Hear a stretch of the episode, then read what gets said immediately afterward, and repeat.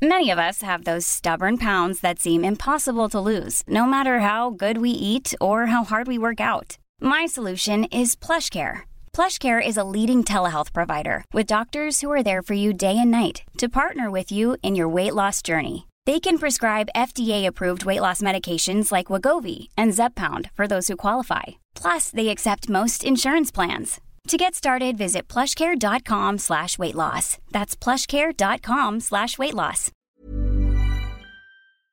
Heraldo Radio. El dedo en la llaga. Había una vez un mundo en el que nadie creía. Un país de historias inexplicables. Una nación con personajes asombrosos. Santo Tomás tenía razón. Hay que ver para creer. El México increíble, las verdades que duelen, la voz de los que callan, el dedo en la llaga. Infórmate, diviértete, enójate y vuelve a empezar. El Heraldo Radio presenta El Dedo en la Llaga con Adriana Delgado. Muy buenas tardes, ¿cómo están? Les saluda Adriana Delgado. Olga Sánchez Cordero deja la titularidad de la Secretaría de Gobernación para regresar al Senado de la República. Y estamos viendo en este momento un video donde el presidente le agradece a Olga Sánchez Cordero y en un momento vamos a tener a Francisco Nieto, nuestro reportero del Heraldo Media Group, en este, en, en, la Secretaría de Gobernación. Y tenemos en la línea también a nuestro jefe, director editorial del Heraldo de México, Alfredo González. Este, pues, por favor, busquemos a Paco Nieto, porque ya lo tenemos aquí. Este, jefe Alfredo, una renuncia que ya se veía, ya se veía venir, como lo dijo el vidente del periodismo, Salvador García Soto. Adriana, pues e, efectivamente ya se había comentado desde hace algunos meses. Bueno, creo que, que la renuncia más anunciada de este gobierno ha sido precisamente la de la de Olga Sánchez Cordero y no se había consumado se dio hasta hoy, a, a la mitad ya prácticamente del, del gobierno, se cumplen los primeros tres años, el próximo primero de septiembre se dará el tercer informe de gobierno del presidente. Bueno, tercero que ya no sabemos si es tercero, ha de ser como el quinto. Jefe, jefe Alfredo, jefe Alfredo González, ¿me permites ir con Francisco Nieto porque en este momento se están dando, dando información importante? Seguro que sí. Por favor, vamos con Francisco Nieto, reportero del Heraldo Media Group, que está en este momento en la Secretaría de Gobernación. Francisco. Hola, ¿qué tal? Muy buenos días, los saludo. Estoy yo en Palacio Nacional, en la calle de Corregidora, donde el donde la secretaria, exsecretaria de Gobernación, Olga Sánchez Correro, acaba de salir de Palacio Nacional. Ella salió por el estacionamiento de la calle Corregidora, no quiso dar ningún tipo de comentario también a la paz salió por el lado de corregidora el gobernador, el exgobernador de Tabasco, Alan Augusto López, quien ya es el, el nuevo secretario de gobernación. Se dio al mismo tiempo que el presidente pues subió este tuit este, en sus redes sociales donde pues ya hace el anuncio, eh, se confirma que el, el gobernador eh, Adán Augusto pues se convierte en el nuevo secretario de Gobernación y se despide a sí mismo de la eh, ministra en retiro Olga Sánchez Cordero, quien regresa a su escaño a la al Senado de la República. Este jefe Alfredo González. Pues yo creo que ya era un ahora sí que estamos siendo testigos de la crónica de una renuncia anunciada. Lo que no sabíamos era cuál iba a ser el movimiento que se iba a hacer pues evidentemente la mandan al Senado, la regresan al Senado de la República, se convierte ella automáticamente en la operadora número uno del presidente en el Congreso de la Unión. El, el último problema que vimos, que no pudieron resolver, fue la aprobación de las leyes secundarias de la revocación de mandato, algo que, un encargo que le habían hecho a Ricardo Monreal en la comisión permanente y no lograron que esto se aprobara en, en el periodo extraordinario hoy mandan a Olga Sánchez Cordero, pero no hay que perder de vista. Llega Olga Sánchez Cordero y además ya está ahí también en el Senado Gabriel García, que fue el operador de los programas sociales. Es. es. decir, eh, llegan dos personajes importantes de la cuarta transformación al Senado de la República. No sabemos si porque el presidente a lo mejor ya no confía en Ricardo Monreal o por algo, pero yo creo que estos cambios, todo lo que estamos viendo, es parte de la sucesión adelantada que dio a conocer hace unos días el presidente López Obrador, Adriana. Eh, eh, eh, jefe Alfredo González, habían dicho que este, bueno, era una una renuncia valga muy anunciada y este y que va a ser pues ese va a sustituir a Ricardo Monreal para sacar estas reformas que el presidente pues ha pedido y que en algunos este, columnas han dicho que el presidente, pues después de la elección eh, federal pasada, pues había dejado de confiar en, en Ricardo Monreal. ¿Eso es cierto? ¿Cómo lo ves? Ricardo, es, Ricardo Monreal es un, un político muy astuto, muy con mucha experiencia. Lo que yo lo que yo estoy viendo es que ya hay una una confrontación abierta entre los grupos de Morena la el próximo sábado, eh, Olga Sánchez rinde protesta como presidenta del Senado de la República. Sin embargo, Ricardo Monreal quedaría todavía como coordinador de la fracción de Morena en el Senado y como presidente de la Junta de Coordinación. Sin embargo, sabemos que las decisiones políticas en el Senado de la República se toman en la Junta de Coordinación. Sin embargo, toda la presidencia del Senado como tal va a recaer en manos de Olga Sánchez Cordero. Y sí, efectivamente, yo creo que lo que estamos viendo es parte de una de diferencias que ya se abrieron, de, grietas que están abriéndose ya en, Morena, en lo que han denominado la cuarta transformación adelante. Jefe Alfredo, eh, Adán Augusto López, a gobernación. Así es, y yo creo que... ¿Cómo ves este pues, perfil? la primera carta de presentación es el paisano del presidente Andrés Manuel, sin embargo, yo creo que Adán Augusto, igual que otros gobernadores como Rutilio Escandón en Chiapas, son de los menos mediáticos, de los que no hacen tanto ruido. Y la verdad es que si nosotros nos remitimos a lo que han hecho en el gobierno, pues tampoco son golpes espectaculares, tampoco son eh, personajes que, que hayan dado mucho de qué hablar, pero para bien y para mal. O sea, no conocemos eh, la labor de gobierno, yo creo que es más este, una cuestión hasta de, por ser paisano, no sé, yo no le veo mucha, digo, habría que ver cómo se desempeña ya como secretario de gobernación, claro. pero pues lo conocemos más por ser paisano del presidente. Otra eh, los perfiles que se habían dado como secretarios de gobernación este habían sido de perfiles pues de políticos muy experimentados, muy duros, ¿Crees que Adán Augusto López va a tener ese mismo esquema? Yo creo que es un político reconocido localmente, pero a nivel nacional no. Yo creo que no. Incluso se llegó a mencionar antes de la designación que podría llegar Alejandro Encinas, que fue secretario de gobierno con el presidente López Obrador cuando era jefe de gobierno. Y otro personaje que también se, se llegó a mencionar fue a Jaime Bonilla, que fue gobernador en Baja California esos dos personajes estaban en, digamos, en la terna, pero a final de cuentas el presidente se decide por su paisano, Adán Augusto. Pues sin duda alguna va a ser un este un tema muy importante porque pues estamos a la mitad del gobierno, a la mitad del gobierno con pues problemas de inseguridad, con una crisis económica terrible, con una crisis este política, pues no sé cómo definirías esto tema de la de los pronunciamientos que ha hecho la oposición, el PAN, el PRI y, este y el PRD. Pues yo creo que eh, la situación que se va a enfrentar en la nueva legislatura va a ser complicada.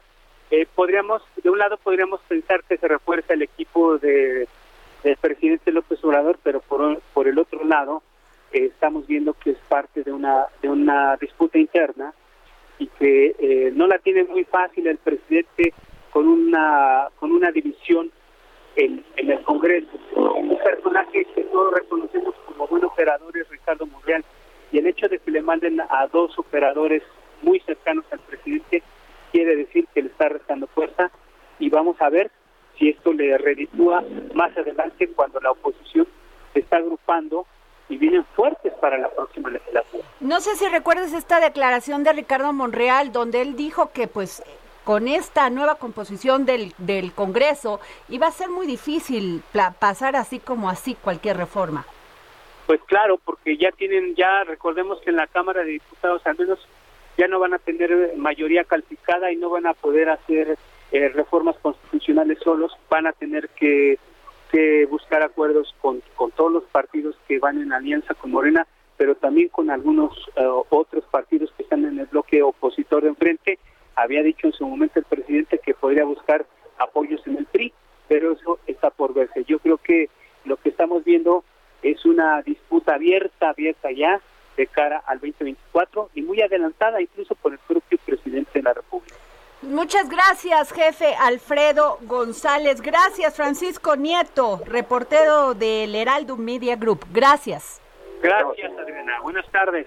Y bueno, tenemos en la línea a Mario Delgado, dirigente nacional de Morena. Mario, iba a ir, vamos a ir con el tema de, de, Campeche, pero sí quiero tu opinión sobre este relevo en la Secretaría de Gobernación. Bueno, pues eh, hay ciclos en los gobiernos. Creo que Olga Sánchez Cordero dejó huella en la Secretaría de Gobernación transformando esta secretaría que era un se veía como un brazo represor de los gobiernos anteriores y la convirtió en un espacio de diálogo, de defensa de los derechos humanos. En fin, creo que hizo un gran trabajo como secretaria. Eh, Mario, eh, dicen que va a ir a, al Congreso, al Senado, para, para apoyar las reformas del presidente Andrés Manuel López Obrador, las reformas pendientes. Eh, eh, ¿Cómo ves tú este escenario? Bueno, pues es, eh, sin duda va a ser una senadora muy destacada, lo fue ya por algunos meses y llega mucho que aportar Olga Sánchez Cordero. creo que es importante el trabajo que ha hecho la bancada en el Senado de la República y ella va a llegar a fortalecer ese trabajo. O sea, pero sería coordinador de los eh, coordinadora de los senadores de Morena, Mario, en lugar de Ricardo Monreal. decisión que toman los senadores. Ah, ok. Pues sí. Este, Mario, eh, Campeche.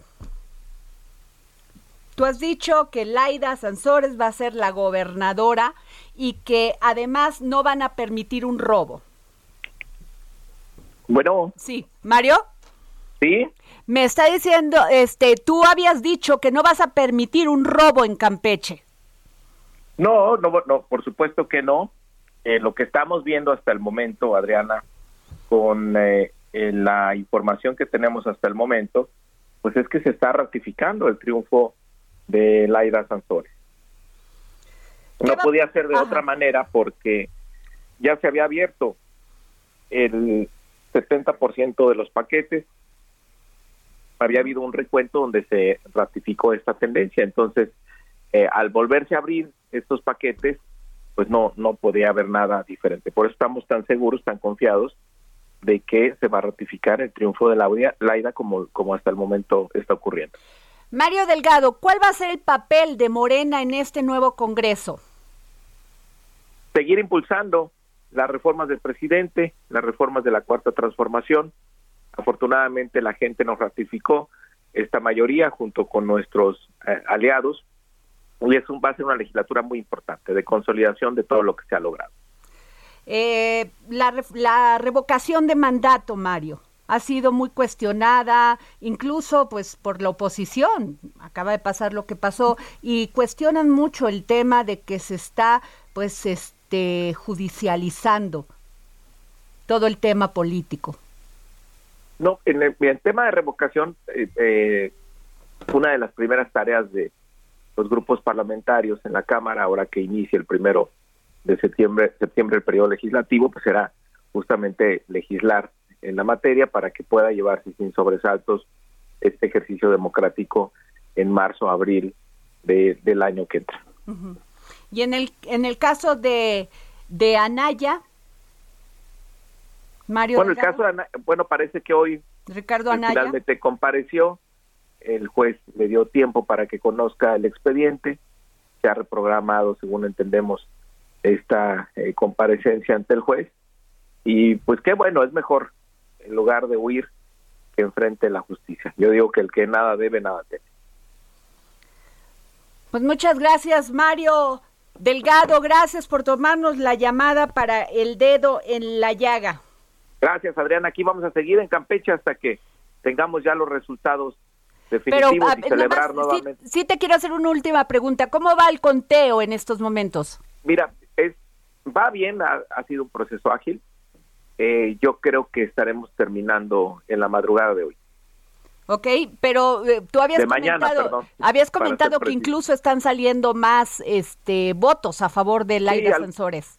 Sí, no hay cambios sustanciales en los números generales. Sí estamos recuperando algunos votos para nuestro movimiento. Ok, en las diputaciones federales ningún problema. No, no hay recuento ahí. ah, perdón. Ok, nada más es en, el recuento de, eh, gobernadores. Pues muchas gracias, Mario. Gracias, Delgado, gracias por tomarnos la llamada. Y bueno, pues así están las cosas, este, este, en esto. Y bueno, tenemos en la línea al senador Damián Cepeda. Senador. Hola. ¿Qué, discurso tan fuerte, tan fuerte el de ayer en el tema de Ricardo Anaya, pero primero iría contigo con el tema de Olga Sánchez Cordero y este relevo de gobernación. Pues mira, ¿qué te puedo decir? Primero, la Secretaría de Gobernación depende completamente del presidente de la República. Yo soy un crítico muy fuerte cuando el presidente quiere invadir otros poderes o cuando quiere invadir órganos autónomos. Ahí creo que los perfiles tienen que ser independientes, no subordinados y demás. Pero en este caso, pues es un dependiente directo el que tiene. Entonces, él va a tener la responsabilidad absoluta del actuar a quien está nombrando. Ojalá escuche más a su gabinete. Yo lo que veo es que hay un, un ejecutivo que es único en la presidencia de la República. O sea, los secretarios no existen, no pintan, ¿no? La mayoría, pues. Y ojalá eso, pues, cambie, ¿no? Y que se vea más labor política, porque está completamente dividido el país. Han lastimado a todos los que piensan distintos que él, y creo que eso, pues, ojalá cambie en este país.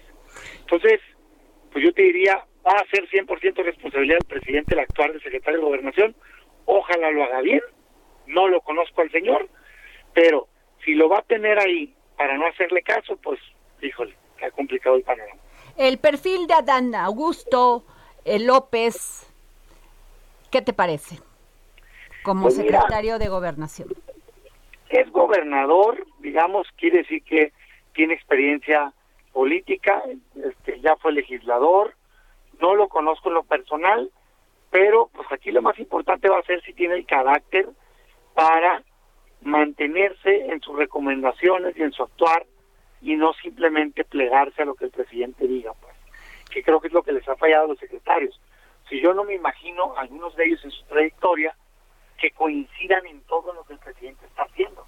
Es más, la propia secretaria, secretaria ya, Olga Sánchez Cordero, pues había tenido en el pasado posturas muy marcadas sobre la no intervención, por ejemplo, del Ejecutivo en otros poderes, y yo no vi que alzara la voz cuando hoy lo hace Andrés Manuel, pues no. Pues creo que lo que le está pasando a este gobierno es que muchos secretarios por miedo se quedan callados ante las decisiones que toma el presidente. Y desgraciadamente este presidente ha tomado terribles decisiones para este país. Pues ojalá, ojalá y, y tenga esa valentía este secretario, vamos a ver, su actuar que lo va a marcar.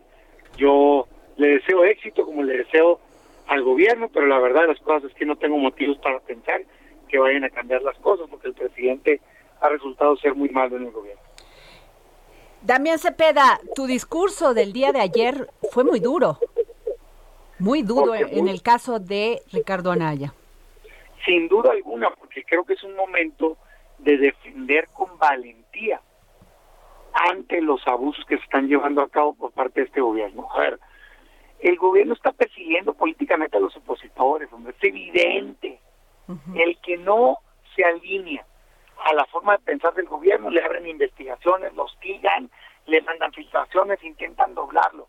Lo veo en el legislativo, lo veo en el judicial y hoy lo veo con Ricardo Anaya. Y en este caso me parece una persecución burda, o sea, no tiene ni pies ni cabeza la acusación. Resulta ser que los dichos de un delincuente confeso que tiene el agua hasta el cuello y que está tratando de salir bien librado de su proceso penal, es lo único que hay con Ricardo. O sea, con Ricardo no hay depósitos, no hay audios, no hay video, no hay nada. No hay más que los dichos de un delincuente. Y además esos dichos están con errores de primaria. O sea, ¿de qué lo acusan? De haberle dado dinero para votar a favor de la reforma energética. Primer dato que tiene que saber la gente. La reforma energética es parte de la plataforma del PAN desde hace décadas. Si tú abres la plataforma del 2012, que es el compromiso que hizo el PAN con el cual compitió en 2012 frente a los ciudadanos, te vas a encontrar apertura energética, porque creemos en eso y seguimos creyendo. Ahora resulta que te van a perseguir por tu forma de pensar. Segundo dato, lo acusan de recibir dinero en una fecha exacta y que porque era diputado para su voto. Resulta ser que ni era diputado ya, ni estaba en México en la fecha que dicen que recibió el dinero. O sea, el sentido común se desbarata pues esa acusación. Y todavía si le sumas a eso, que a pesar de que esté tan burdo esa acusación, se anima a la Fiscalía a proceder. Ahora vemos que el principal vocero es el presidente de la República, dedicándole minutos y minutos de la mañanera. Ya lo acusó, ya lo juzgó y ya lo condenó, violando todo debido proceso. Y si le sumas a eso, que ni siquiera le dejan ver la carpeta de investigación, por Dios, pues ¿dónde estamos? Oye, ya lo vas a acusar injustamente. Bueno, llévalo a un juicio justo donde se pueda defender. Ah, no, no lo dejan ni siquiera conocer la carpeta de investigación para saber de qué lo acusan y poderse defender cuando es un derecho constitucional. No, pues claro que es una persecución. Es digno de un gobierno autoritario, a los autoritarios se les combate. ¿Por qué crees que no le, le permitían ver la carpeta de investigación, Damián Cepeda? No lo permiten hasta la fecha. Ah, no se lo han permitido. O sea, a ver, porque me quedé en. Ah, sí, sí, tienes toda la razón. Todavía no se lo permiten.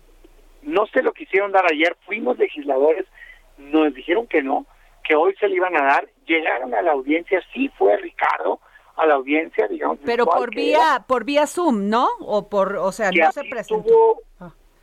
Porque así estuvo convocado. Ok. O sea, así fue la convocatoria, él atendió la convocatoria tal cual. Y todavía ahí trataron de negársela. Trataron de decir que el abogado no debería estar representándolo, que no se la dieran, cuando el juez se la obliga a que se la den, claro. empiecen a sacar cosas tan absurdas como es que le estoy sacando fotos y no ha acabado. Luego cuando el juez les dice, oye, espérate, ya se lo tienes que dar, alegan cosas hasta, es que por protocolo del edificio, el COVID, hazme el favor, pues, o sea, de veras es evidente que es una persecución. Y yo el mensaje que le quiero mandar a los mexicanos es el siguiente. Miren, yo sí le tengo un aprecio personal, claro, es amigo, hemos sido equipo y demás, pero mi defensa no es al amigo, es ante el abuso institucional que está llevando a cabo este gobierno. Y lo que yo le quiero decir a la oposición y a la sociedad es que si permitimos que se cometa este tipo de abuso ante los mexicanos, no van a parar. O sea, mañana no anden llorando de que ya no se puede hacer nada tenemos que levantar la voz ante los abusos. Y si se lo hacen al principal líder de la oposición, ex candidato presidencial, créanme que mañana se lo van a hacer al que sea. Entonces, a mí no me parece justo y cuando yo veo una causa justa la apoyo. Por eso estoy levantando la voz. Mucha gente dice, oye, mejor calladito, porque luego te lo levantan a uno. De todas maneras, van a levantar, hombre. Aquí es momento de ser valiente y luchar por México y que se sepa que no es posible que por tener opiniones distintas, por tener libertad de expresión, por no coincidir con un gobierno, vas a ser perseguido, por favor. O sea, ellos prometieron otra cosa. Yo jamás pensé que esto iba a, pasar en el gobierno Andrés Manuel y me da una tristeza que esté pues entonces nos toca luchar para que eso no pase. Pues muchas gracias, senador Damián Cepedo. Gracias, Cepeda, por estar con nosotros aquí en el dedo en la llaga y agradeciéndote que siempre nos tomas la llamada. Muchas gracias. Hasta luego. Bueno, pues nos vamos, regresamos, vamos a un, a corte y regresamos.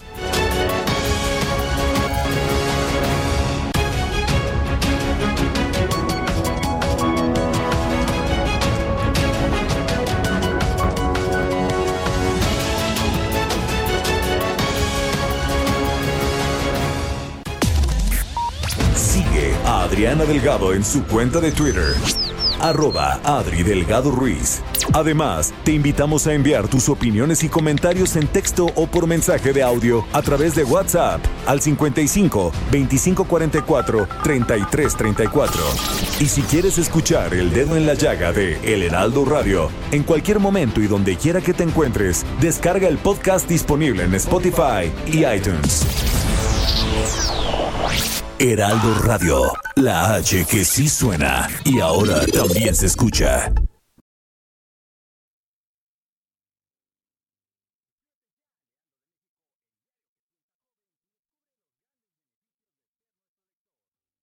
Heraldo Radio.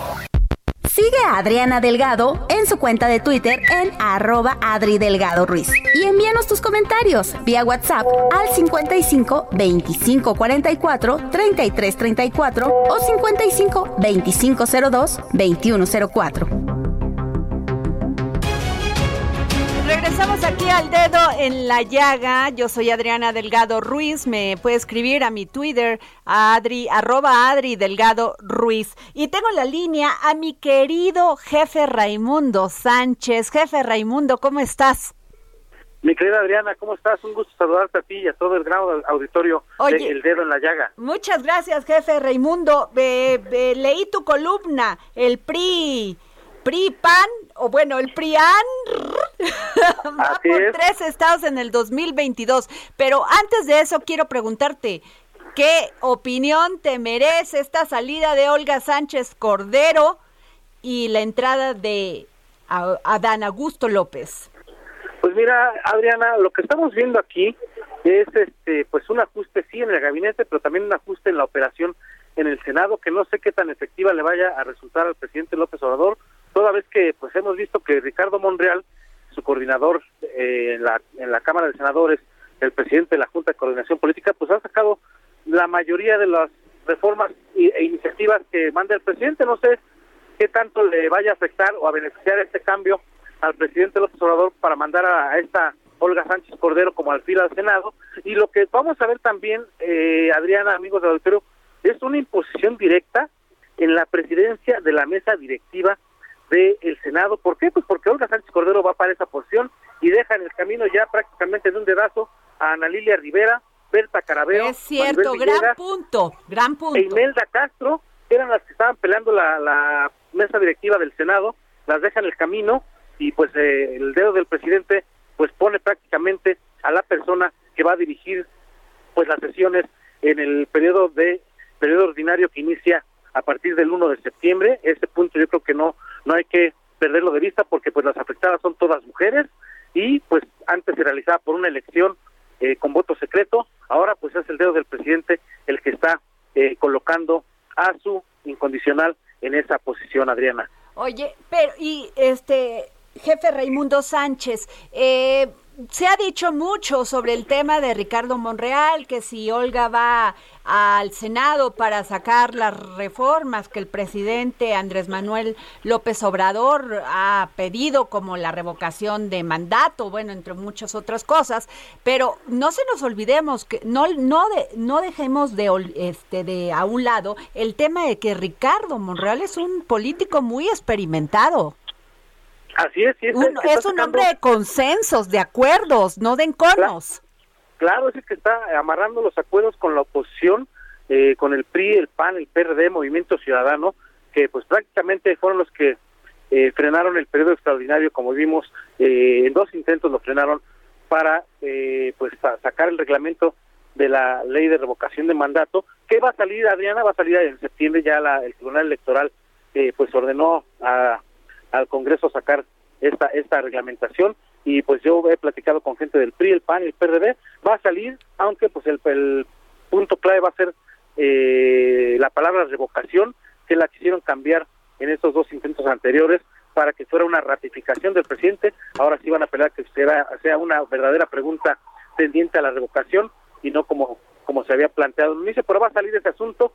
De las demás reformas eh, que, que, vaya a plantear el presidente, como este de la Guardia Nacional, que pase a ser parte de la Sedena, pues yo creo que ahí se van a, a topar con una oposición férrea y dura y sin un negociador, como dices, como Ricardo Monreal, que pueda amarrar acuerdos eh, con las fuerzas opositoras. Recordemos que varios eh, opositores en el Senado le deben muchas cosas a Monreal, entre ellos el PRD, prácticamente les regaló la bancada, algo que tampoco pierdan de vista, les regaló la bancada al PRD y obviamente le deben muchos favores a Monreal y Monreal puede ser un factor de rompimiento o también de unidad en el Senado de la República y para la 4T, dependiendo de cómo lo quiera estar manejando el presidente. Lo, que se vio hoy es que parece ser que hay una cierta intención de desplazarlo de como como pues su brazo derecho en el Senado y vamos a ver porque como dices Ricardo Monreal no es un hueso fácil de roer y es un político muy muy experimentado que tiene sí un proyecto afín a la 4T pero también tiene una agenda propia que va rumbo al 2024.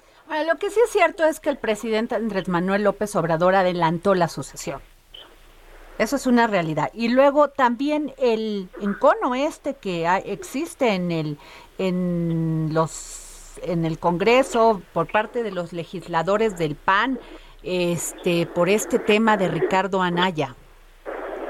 Así es, el presidente adelantó la sucesión y yo creo que fue una mala jugada del presidente porque cuando tú inicias la sucesión quiere decir que tu sexenio se acabó, que ya no va a dar para más. Entonces, pues una mala jugada del presidente ahí al adelantar la sucesión y poner pues prácticamente a pelear a todos los que mencionó y a los que no mencionó, entre ellos Ricardo Monreal, eh, por esta candidatura eh, presidencial de 2024 y en el otro eh, escenario que, que mencionas, lo de Ricardo Anaya, pues hay un cierre de filas.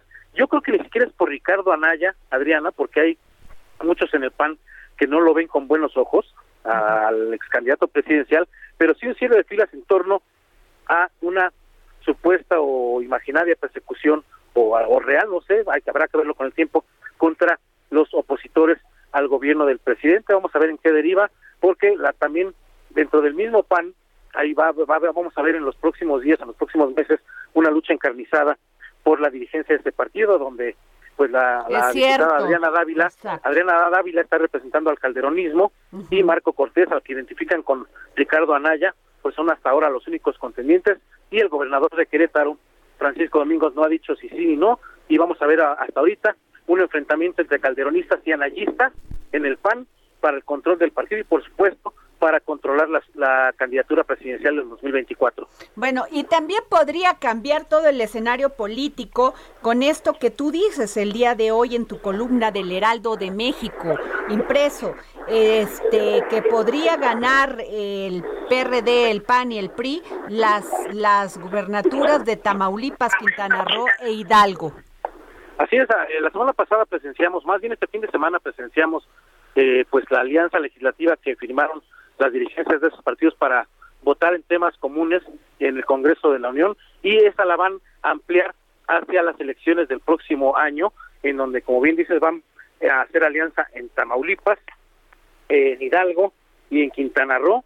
Eh, está muy claro ahí cómo van a ser la repartición de candidatos todavía. En Quintana Roo, pues prácticamente va a ser un panista, en Hidalgo va a ser un, un priista, y en Tamaulipas hay una propuesta por ahí, Adriana, que ante el desgaste que está teniendo el actual gobernador panista Francisco García Cabeza de Vaca, puede ser que metan a un priista para aflojar un poquito ahí la tuerca y recuperar pues algo de, de los votos que estaría perdiendo el PAN en esta entidad. Vamos a ver si se concreta, en donde de plano no va a haber alianza, es en, en, en perdón, en, en Aguascalientes. Y en Durango, donde el PAN se siente con la fuerza suficiente para repetir gobernador, y pero vamos a ver cómo se mueven las piezas, porque esa, esa alianza podría ampliarse y dependiendo de, la, de cómo funcione la alianza legislativa, podría incluso hasta reducirse, vamos a ver hasta dónde llegan eh, pues las creencias de estos tres aliados eh, pues pues para contra la contra la 4T eh, para ver si es una buena alianza o si fue una alianza de menos intereses partidista. Oye, qué interesante lo que dices, jefe Raimundo Sánchez, las, las querencias. Son las querencias. a ver si duran juntos, si no es matrimonio de así rápido y veloz. O como diría Milán Kundera, son los amores ridículos que estamos viendo en estos tiempos. Muy bien, pues muchas gracias, jefe Raimundo Sánchez. Eh, y lean su columna el día de hoy en el Heraldo de México, impreso. Te agradezco mucho, Adriana, te mando un gran abrazo a ti y a todo el auditorio. Gran beso. Y bueno, pues qué les digo, que me di a la tarea, este, no solamente yo, sino todo mi equipo, porque aquí en el dedo en la llaga somos un gran equipo. Aquí está Javi, con el cubrebocas de ladito porque estaba como comiéndose algo. Eh, Azul, Jorge Sandoval, te mandamos un gran saludo donde quiera que te encuentres. Espero que estés descansando y todos los que hacemos este, este programa. Realizamos una serie de entrevistas con las gobernadoras entrantes eh, sobre el tema de los feminicidios, sobre el tema de la equidad de género. ¿Y por qué es tan importante? Porque pues como nunca habían llegado eh, mujeres a estas posiciones de poder. Se los dejo aquí, aquí, en el dedo en la llaga.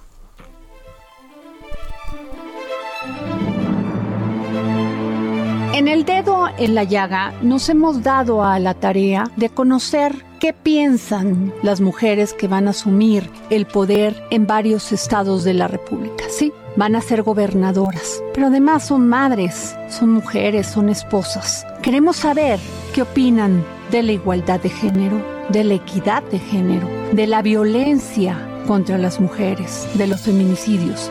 Pero no solamente esto, ¿cómo lo van a resolver? Sabemos que tienen fuerza, espíritu y pasión, pero queremos acciones. Las mujeres queremos acciones.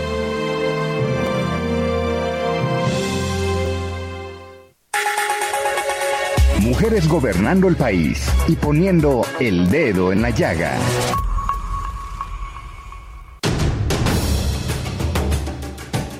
¿Qué piensas de la equidad? Indira Vizcaíno, gobernadora electa de Colima. En el gobierno de Colima que vamos a comenzar será un ejemplo de respeto a los derechos de las mujeres y a los respetos de las minorías que eh, existen y coexisten en nuestro estado. ¿Qué piensas de la equidad de género? Laida Sansores, gobernadora electa de Campeche que ha relegado a la mujer de alguna manera en esta formación que se debe dar desde los partidos políticos. Desde ahí debe de empezar la paridad para que ellas también se vayan formando. ¿Qué piensas de la igualdad de género? Está este nuevo principio de inclusión, que también dentro de, si es mujer, tendremos una secretaria mujer que además tiene una discapacidad, ¿no? Tiene como secretaria y en el primer puesto, secretaria de obras, ¿no? Entonces, esto es muy interesante porque sí te va obligando a, a buscar y me dice, bueno, es que no van a estar eh, preparadas, pues así nunca.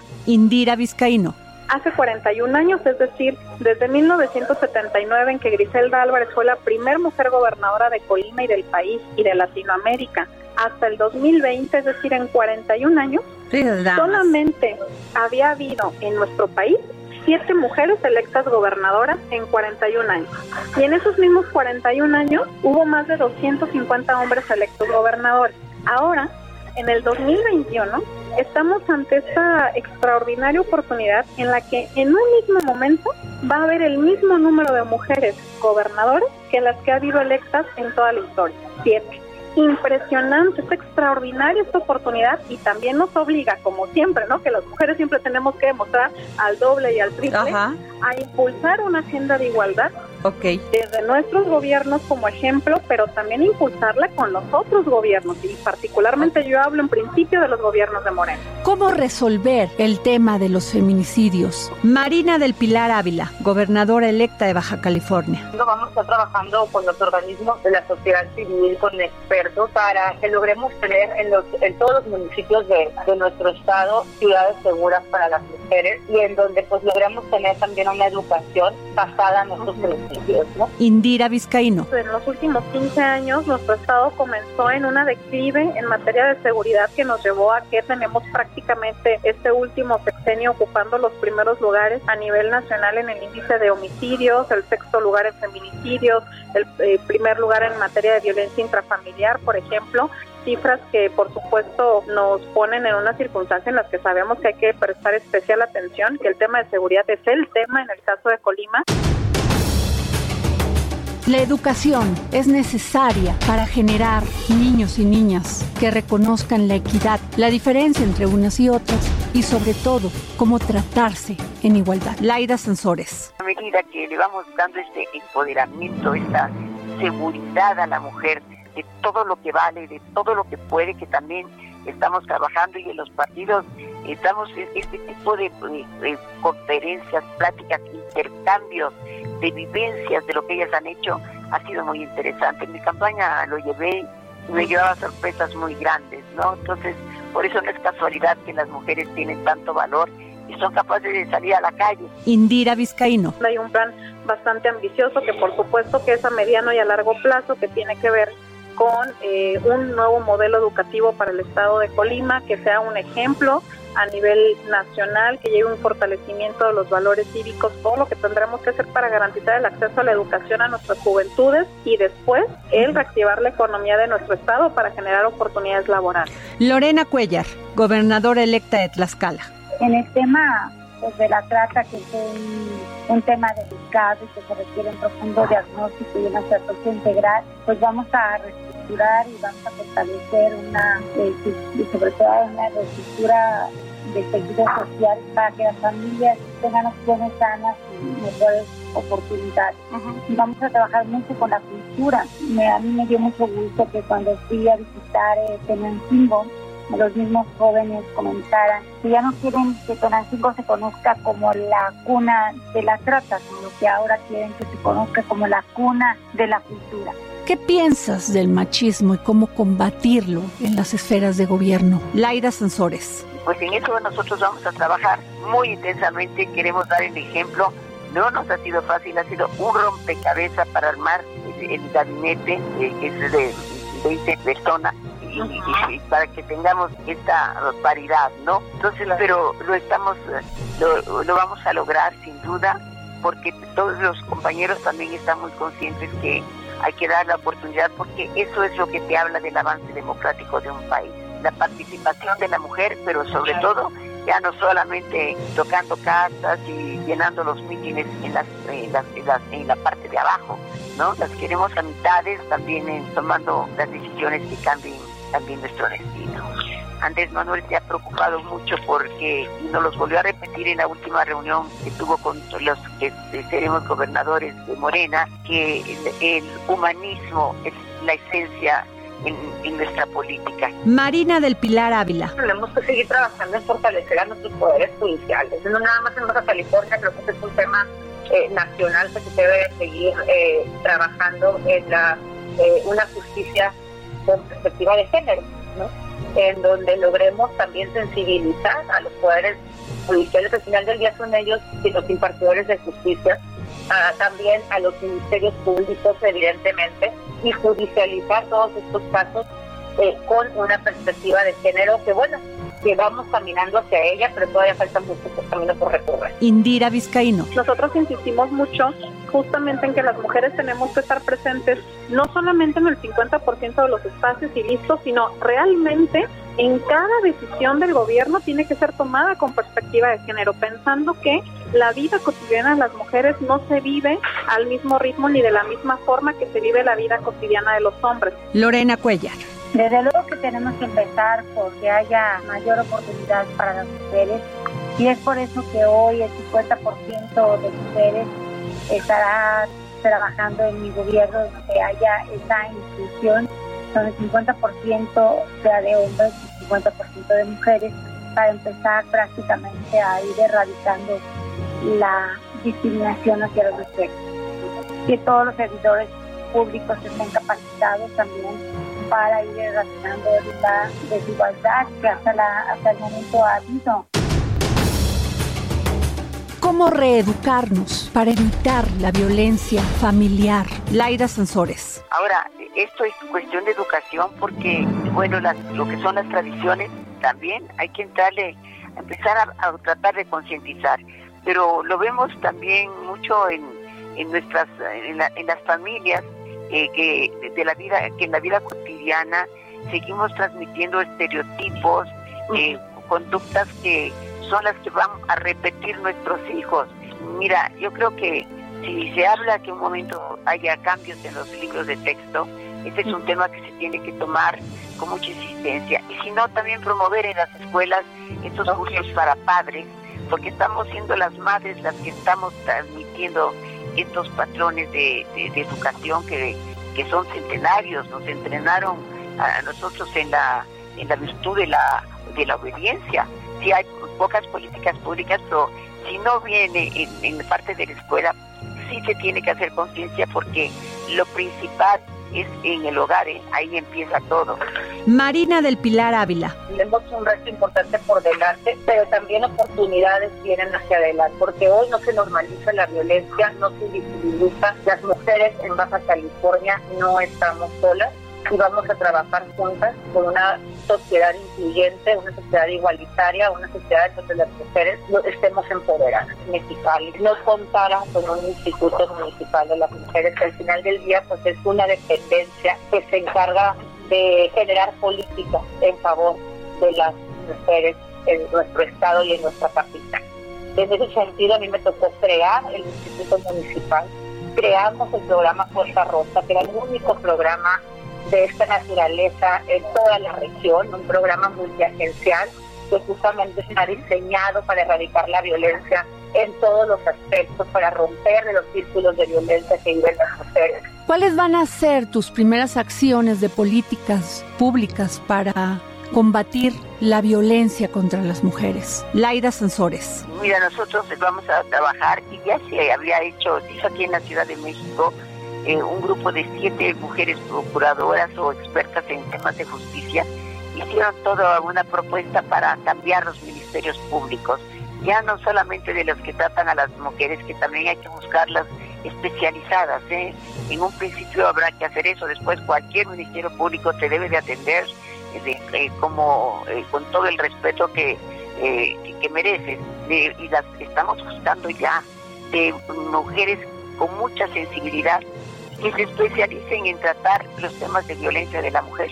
Con eso podríamos empezar, no necesitas muchas, para que cuando se trata de este tema no llegues con el ministerio que te dice, ah, pero usted traía la faldita muy corta, ¿no? Vamos a crear una app también donde con una sola, un solo toque, sabes que si estás, claro, tienen que ser lugares donde tengan red yo estoy preocupándome porque mi estado eh, eh, tenga eh, internet en todo, no es fácil, pero lo lo vamos a intentar, pero se están buscando muchos mecanismos donde ellas se sienten acogidas, protegidas y que luego tengan eh, un, cuando menos un tiempo en lo que conseguimos trabajo, el apoyo económico para que pueda ir eh, cuando menos y no de no la sientan eh, pues un estorbo a la casa de un familiar. Nosotros sí quisiéramos que el tema de justicia llegara fundamentalmente a la mujer y se va a crear un, centro de justicia que le llamamos así para especialmente para la mujer. Los mejores abogados que tengamos en Campeche por concurso serán los defensores de oficio eh, para defender al pobre. En Campeche también entendemos que se vivió la pandemia y todos eh, tuvieron muchos conflictos, pero solamente el 3% de mujeres que debieron haber tenido un estudio de mastografía lo lograron porque no sirve el mastógrafo, porque no sirve este aparato. Eso es sagrado, ¿no? Entonces, ¿cuántas mujeres mueren eh, por cáncer por esta, esta situación? Entonces, sí vamos a poner un empeño muy especial en la salud de las mujeres. Marina del Pilar Ávila. Tengo un gran compromiso con las mujeres baja californianas y de mi país en general, con mis congéneres. Por supuesto que vamos a trabajar en políticas eh, enfocadas a erradicar la violencia hacia las mujeres, pero la violencia en todos los sentidos, desde la violencia económica, la violencia emocional, la violencia psicológica y por supuesto evitar llegar a la violencia física. Y ahora como gobernadora pues queremos multiplicar el esfuerzo que se ha venido haciendo con Fuerza Roja en Mexicali en todo el estado con el Escuadrón Violeta, con un eh, programa de seguridad pública, pero que además sea también de seguridad ciudadana en donde participen organismos de la sociedad civil y en donde logremos crear centros de justicia reales para mujeres que sirvan como refugios, como albergues para mujeres que han sido violentadas, en donde también eh, pues se cuenten con políticas y con personas expertas en esta materia. Estamos listos para eh, estos retos, estamos listos para cambiar los retos también en oportunidades y que eh, pues se trabaje en un estado de bienestar, en un estado próspero, en un estado donde todas y todos tengamos seguridad, paz, tranquilidad eh, empleo bien remunerado y bienestar. Indira Vizcaíno. Que tendremos que atenderlo desde diferentes eh, perspectivas. Una, por supuesto, la contención, que tiene que ver con el trabajo coordinado con el gobierno de México, pero también con los gobiernos municipales, eh, la mejora de nuestras policías, el aperturar una convocatoria para tener más policías, pero también para dignificarles y profesionalizarles. Nosotros nos comprometimos a que en el caso de Colima, no solamente el gabinete, sino todos los espacios de eh, direcciones y mandos altos y medios serían ocupados por lo menos el 50% por mujeres, por lo menos el 30% por jóvenes menores de 35 años, y digo por lo menos porque podrían... El Heraldo Radio presentó El Dedo en la Llaga con Adriana Delgado. Heraldo Radio. La HCL se comparte, se ve y ahora también se escucha.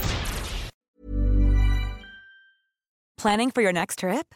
Elevate your travel style with Quince. Quince has all the jet setting essentials you'll want for your next getaway, like European linen, premium luggage options, buttery soft Italian leather bags, and so much more. And is all priced at 50 to 80% less than similar brands.